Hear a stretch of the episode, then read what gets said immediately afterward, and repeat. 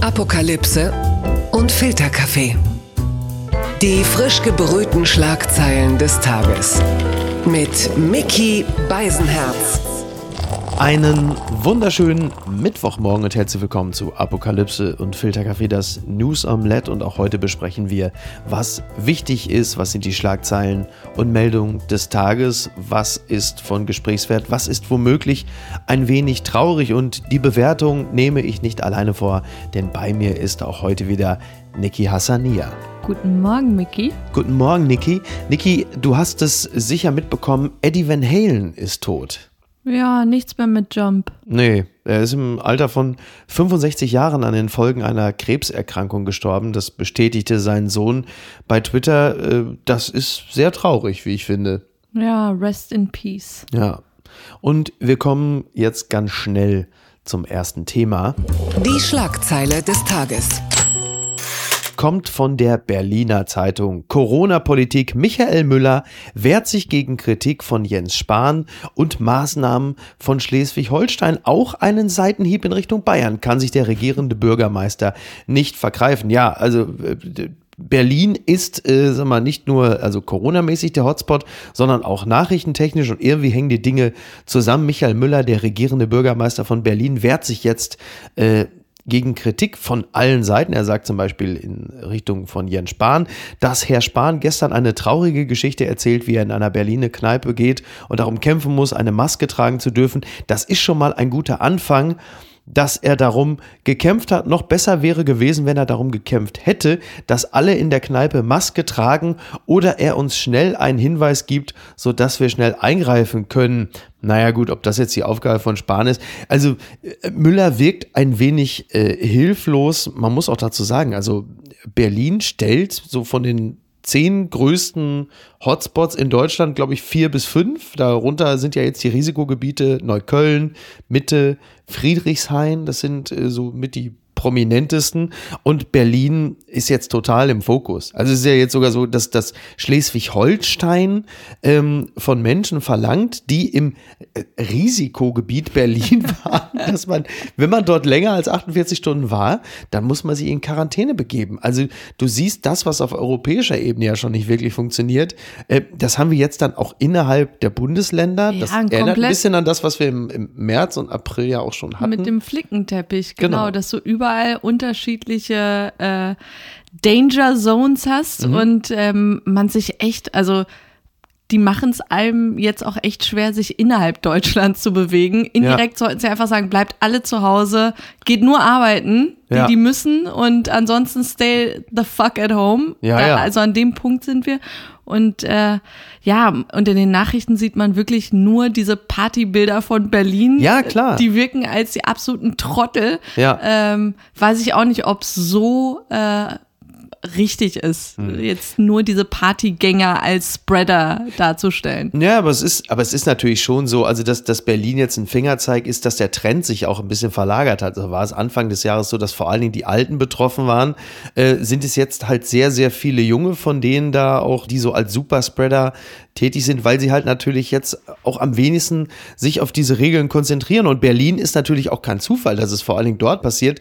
Denn äh, ich meine, wie gesagt, Neukölln, Mitte, Friedrichshain, das sind alles die Gebiete, in deren Richtung Kinder Anfang 20 ihre Eltern verlassen haben, um sich mit Mitte 40 dann wieder zu melden und um Geld zu bitten, weil das mit dem Startup und dem Podcast nicht geklappt hat. Und Drosten hat ja jetzt gerade auch gesagt, bevor äh, die Kids äh, ihre Großeltern besuchten, sollen sie doch bitte in Quarantäne gehen. Und äh, da dachte ich auch an das, was wir mal gesagt haben. Am besten Fotos machen, den Großeltern schicken und erstmal lange Zeit nicht vorbeischauen. Vor allen Dingen, was hat denn Drosten überhaupt für ein Menschenbild? Welche jungen Leute besuchen denn heutzutage noch ihre Großeltern? die besuchen noch nicht mal ihre Eltern. Also die, niemand von denen fährt freiwillig nach Stuttgart. Es hat natürlich auch damit zu tun, dass die Eltern ja gerade von Stuttgart nach Berlin kommen, weil sie eine Querdenker-Demos mitmachen. Aber es ist, Michael Müller wehrt sich. Ähm, er hat auch einen, einen Seitenhieb in Richtung äh, Bayern. Er, er hat Pfeile abgeschossen. Er sagte, äh, dass er es natürlich, so, also er hat gesagt, er habe schließlich auch keine Reisewarnung für Bayern ausgesprochen, als es Unklarheiten über die Fallzahlen im Freistaat gegeben habe, weil Söder, Söder sich ja auch wieder so ein bisschen mokiert hat. Ist ja klar, Söder doing Söder things.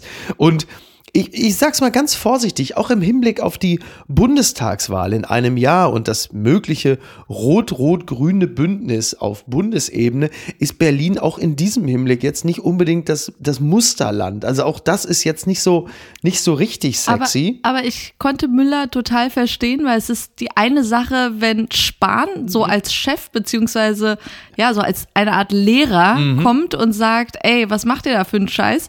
Das kann man sich als Kritik noch eher anhören als von einem Mitschüler, der dann sagt, äh, ja, läuft bei euch nicht. Ach, und das ist dann Söder, ja? ja, genau.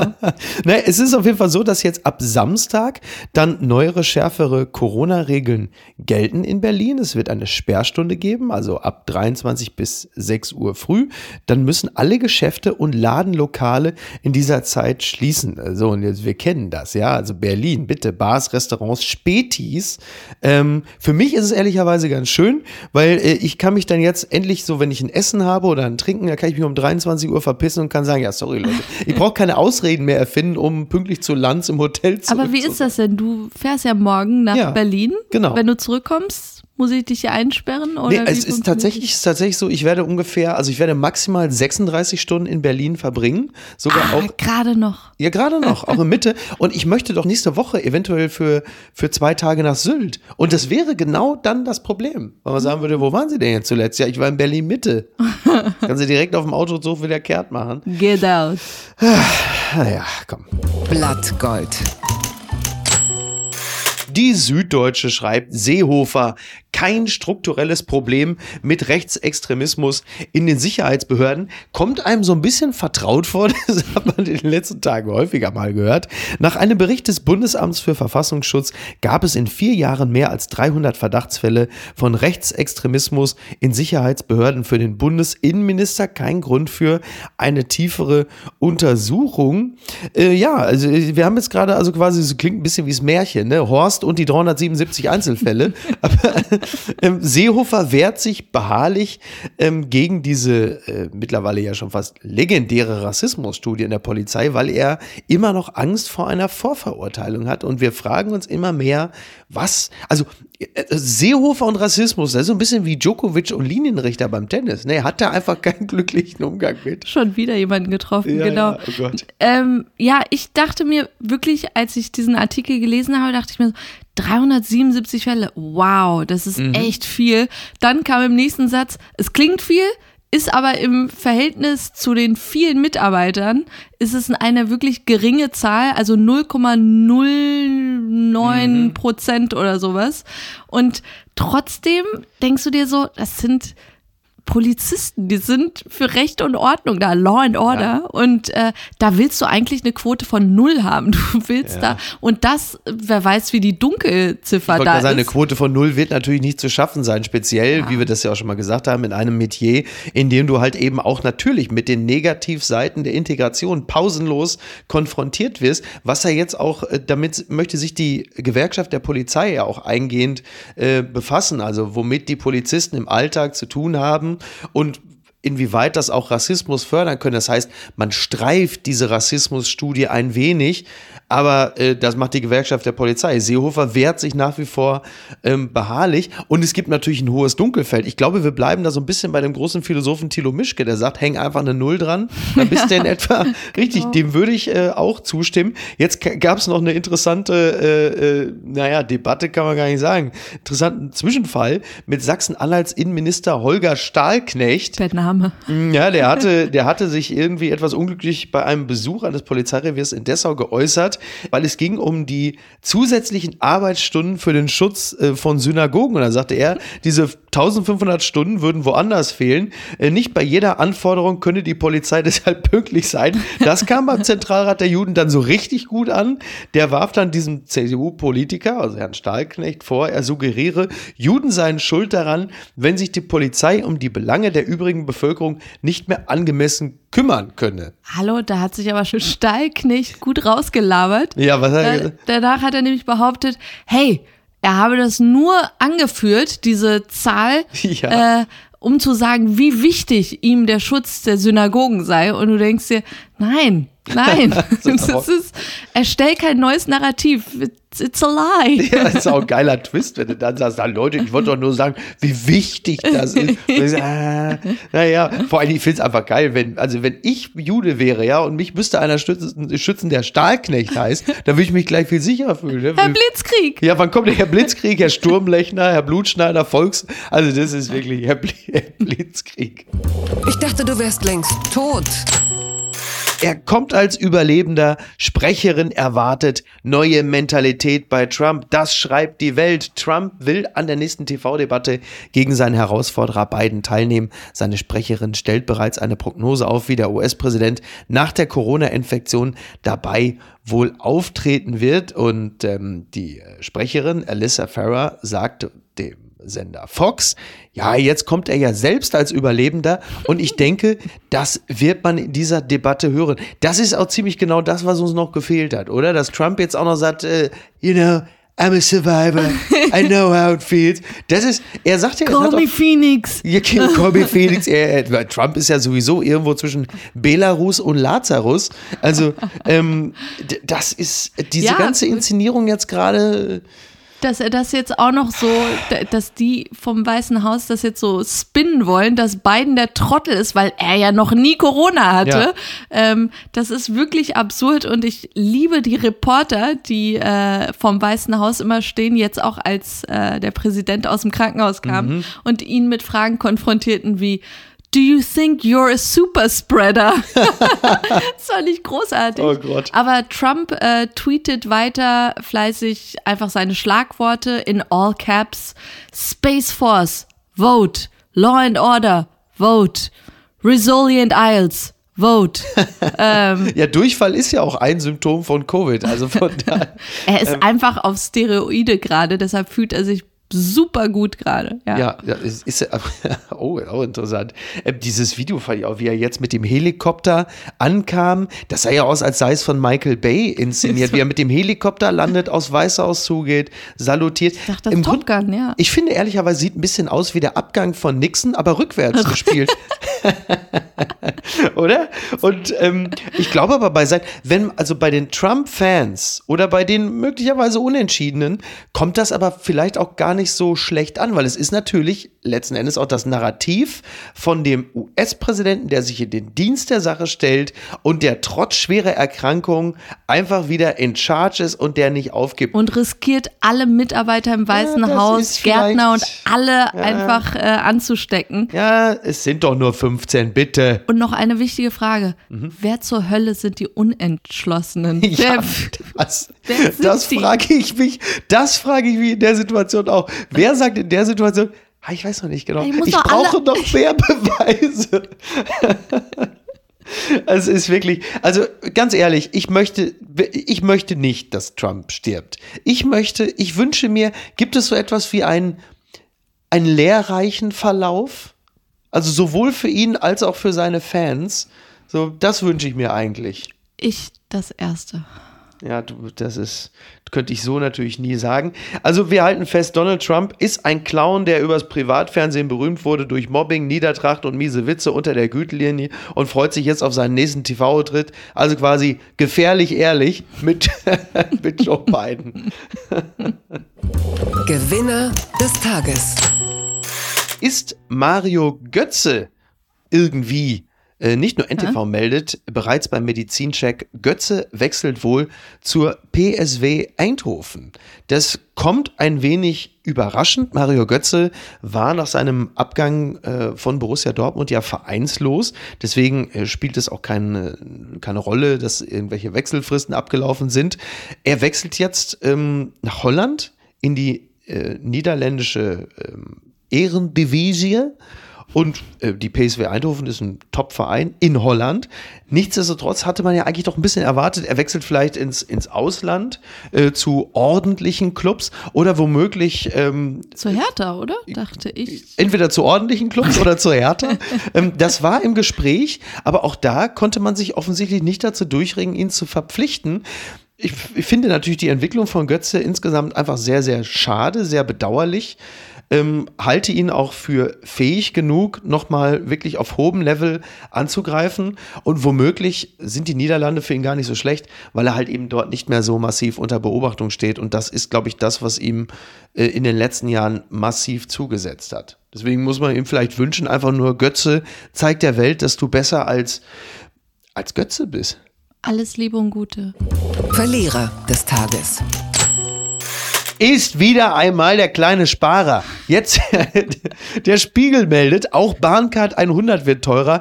Deutsche Bahn erhöht Preise im Fernverkehr. Ab dem 13. Dezember kosten Tickets der Deutschen Bahn im Durchschnitt 1% mehr. Verbraucherschützer kritisieren die Maßnahme. Ja, ich bin einer dieser Verbraucherschützer und Bahncard-Kunden. Bahnfahren wird schon wieder teurer. Das gibt's doch gar nicht. Nach Konzernangaben steigen die Flexpreise um durchschnittlich 1,5 Prozent und die Bahncard 100 um durchschnittlich 1,9 Prozent. Das Ding ist sowieso schon unfassbar teuer. Mobilitätswende. Ja, wirklich ernsthaft, wie kannst du denn die Mobilitätswende äh, verlangen und anschieben wollen und zeitgleich wird das Bahnfahren noch teurer anstatt günstiger? Das ist doch nicht zu fassen. Ich kaufe mein Auto jetzt. Ja, also, Entschuldigung, aber das ist ja wirklich, dann lässt du dich jetzt in der Bahn natürlich von den Stefan Brandners dieser Welt dann auch noch voll husten. Ähm, die Zeitungen, die es früher in der ersten Klasse dann wenigstens äh, zusätzlich gab, die sind auch nicht mehr, wegen der Schmierinfektion wahrscheinlich, kriegst du keine Zeitungen mehr. Und äh, die, jetzt mal, also die Bahn, wie können die teurer werden? Die meisten Bahnen kommen später als der neue Bond. Ne? Das ist ja nicht zu fassen. Der Fahrplan ist wie das Essen auf der Werbetafel bei McDonalds. Sieht auf der Tafel ganz gut aus, ist aber doch eher so eine Art Serviervorschlag. Ist doch, ja, guck mir nicht so an. Die Bahn ist wie die Matrix. Was du glaubst, dass da ist, ist in Wirklichkeit gar nicht da. Ich bin letztens unfreiwillig bis nach Neumünster durchgefahren. Aber das war auch nur, weil du dich geguckt hast vorher. Ja, sicher, aber das ist jetzt, das ist wirklich der letzte Kackladen. Die Reservierungen fallen aus, die Heizung, die Klimaanlage. Wenn du einen erfolgreichen Anschluss erleben willst, dann musst du schon eine Hitler-Doku auf dem Notebook streamen, was aber nicht gehen kann, weil das Internet ja auch andauernd ausfällt. Und eins will ich nochmal ganz deutlich sagen. Die Deutsche Bahn ist meiner Meinung nach. Und was schreibt eigentlich die Bild? Das ist heute ganz fett auf der Titelseite. Nawalny über den Ex-Bundeskanzler. Schröder ist ein Laufbursche Putins, der Mörder beschützt. Wie bitte? Und da ist jetzt natürlich irgendwo in Hannover, so jung, zieh mir die Hasenpuschen aus und hol mir die Budapester. Ich fahr da jetzt hin und hau dem schnell und unbürokratisch was auf die Fresse. Das gibt's ja gar nicht. Nawalny sagt auch noch, diese Vergiftung hätte ich selbst dem Kreml nicht zugetraut. Dann sagt, sagt Schröder, siehste, ich auch nicht. Papala Paparazzi. Endlich darf ich mal wieder die Gala zitieren. Dieter Bohlen, Kritik an Michael Wendler nach Ausfall. Ja, da, da muss ich, also das, dass ich noch mal auf einer Seite mit Dieter Bohlen stehen würde, hätte ich in diesem Leben auch nicht mehr gedacht.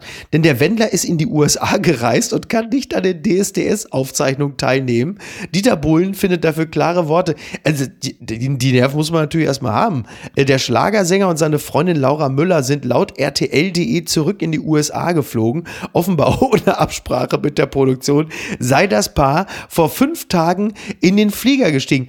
Vielleicht ist es auch einfach die, die, die Nähe zu den USA, die die Leute dazu treibt, so Corona-Regularien einfach nicht so ganz Wie ernst doof zu nehmen. ist das denn? Du weißt doch, also wenn wir uns gerade Gedanken machen, ob eine zweistündige Bahnfahrt nach Berlin Ja. dafür sorgt, dass du in Quarantäne gehen musst, glaube Ja. ich, ist Florida so ein bisschen. Come on. Ist, jetzt darf man andererseits von dem Wendler auch nicht wirklich erwarten, dass er die Nachrichtensituation so richtig überblickt. Ich bin mir gar nicht sicher, ob er überhaupt von Corona schon mitbekommen hat. es ist, da muss man mal gucken, ob das im RTL-Text jemals gemeldet wurde. Also das muss man erstmal schaffen, noch dümmere Bilder aus den USA zu liefern als Trump. Ähm, Wahnsinn. Ja, und Bohlen sagt jetzt, ja, es gibt Wunder und es gibt Sachen, die man erwartet. Ich hatte ehrlich gesagt erwartet, dass es ein bisschen Probleme gibt mit dem Wendler. So. Ja, und die machen jetzt erstmal ohne ihn weiter. Ich weiß nicht, ob das ohne des Wendlers musikalische Expertise äh, bei DSDS überhaupt geht, aber Oh, Bohlen freut sich. man muss es versuchen. Derweil meldet äh, die Abendzeitung äh, etwas anderes und zwar Dschungelcamp 2021. Lisha wird als Kandidatin gehandelt. Also Lisha zusammen mit ihrem Partner Lou, wobei der ist ja eher so eine Art Salatbeilage. Wichtig ist ja sie, sie ist ja so das Beef. Und Lisha ist ja so ein Typ, die sieht man ja jetzt, ähm, die hat ja so, so gewisse Anger-Issues, würde man so sagen. Ein ne? bisschen. Bisschen. Und die, die wirkt ja so ein bisschen, also optisch, als hätte man in so einem drittklassigen Wachsfigurenkabinett Enisa Armani nachgeknetet. Wobei ich sagen muss, dass ich bei Lisha schon ein paar Mal wirklich gelacht habe. Ähm, aber sie hat halt wirklich ein echtes Aggressionsproblem. Die, und ich stelle mir dann auch vor, als RTL dir jetzt so ein Dschungelangebot gemacht hat, so, was zahlst du? 100.000? Bist du Junge? Was ist los mit dir? Was ist los mit dir, du Junge? Du Opfer! Was ist los mit die, du, Ich glaube, die, du kriegst sie ja schon, wenn du nur Guten Morgen sagst, hast du bei der schon. Was meinst du mit Guten Morgen? Was glaubst du? So, das ist. Ich Äh, kriege Angst beim Zugucken. Ich ja. habe wirklich Angst vor ihr. Die vermöbelt dich einfach so ohne ja, Grund. absolut, total, wirklich total. Also gegen die ist Jesus äh, quasi der Dalai Lama und ähm, es ist ja nichts bestätigt. Also RTL hat natürlich nichts bestätigt. Ich mag dich nicht. Ich mag dich nicht. Ich hab dich gesehen beim Bachelor. Ich mag dich nicht, Junge. Oder Mädchen. Egal. ähm, aber wenn die jetzt in den Dschungel geht, also ich, der Dschungel ist ja gegen das Sommerhaus so eine Art Mediationsgruppe. Ich, ja, ich weiß, dass du dir als Autor echt so, so hochkarätige Schauspieler und so da wünschst, aber ich muss gestehen, Ja, das tue ich. über die Meldung habe ich mich sehr gefreut. Hast du? Die wird den Laden so richtig aufmischen. ich muss sagen, ich habe mich jetzt nicht so sehr darüber gefreut. Ähm, angeblich soll ja auch laut einer Seite namens promiwood.de, also du siehst, wir haben wirklich, also es ist echt in die siebte Sohle, Sources. siebte Sohle gegangen, soll der Ex-Bachelor André Mangold äh, ebenfalls in den Dschungel, also im Grunde genommen der komplette Sommerhauscast sieht jetzt von Bocholt dann einfach aber jetzt muss er sein Wales. Image wieder sauber machen. Ja, das hat Ja. immer gut funktioniert im Dschungel, dass Leute reingegangen sind und gesagt haben, ich möchte, dass die Leute sehen, wie ich wirklich bin. Das ist eigentlich so wie Treibsand. Also du sagst immer tiefer, je heftiger du strampelst. Schöne Grüße an Mola Adebisi und Julia Siegel. Und ähm, nee, ist eine äh, ne- ne super Idee. Und ähm, angeblich sollen auch reingehen Tina Ruland und Claudia Effenberg, bei der man ähm, ehrlicherweise das Gefühl hat, die war schon dreimal drin. Und ist für Claudia Effenberg vielleicht ganz gut, weil dieses Jahr fällt ja das Oktoberfest aus. So kann sie im Januar wenigstens noch ins Käferzelt. Ne? naja. okay. Möchtest du Instagram noch gratulieren zum Geburtstag? Oh ja, zehn Jahre. Mhm. Ich will wirklich einfach nur wissen, wie viele Menschen äh, zu Tode dabei gekommen sind, um tolle Posen da auf Bergen und Hängen zu machen. Ja, das ist tatsächlich wirklich eine. Und, und The Social Dilemma, äh, die tolle Netflix-Doku, hat ja auch gezeigt, dass äh, die Selbstmordrate bei heranwachsenden Frauen um 70 Prozent in den letzten zehn Jahren gestiegen ist. Also Happy Birthday Instagram. Ah, wunderbar. Da gratulieren wir ganz herzlich und verabschieden uns für heute. Vielen Dank für die Anteilnahme und einen schönen Mittwoch. Und dann hören wir uns am Freitag wieder mit Mike Mäuser. Juhu! Yeah. Tschüss! Ciao. Apokalypse und Filtercafé ist eine Studio Bummens Produktion mit freundlicher Unterstützung der Florida Entertainment. Redaktion Niki Hassania. Produktion Laura Pohl. Ton und Schnitt Mia Becker und Christian Pfeiffer. Neue Episoden montags, mittwochs und freitags. Überall, wo es Podcasts gibt.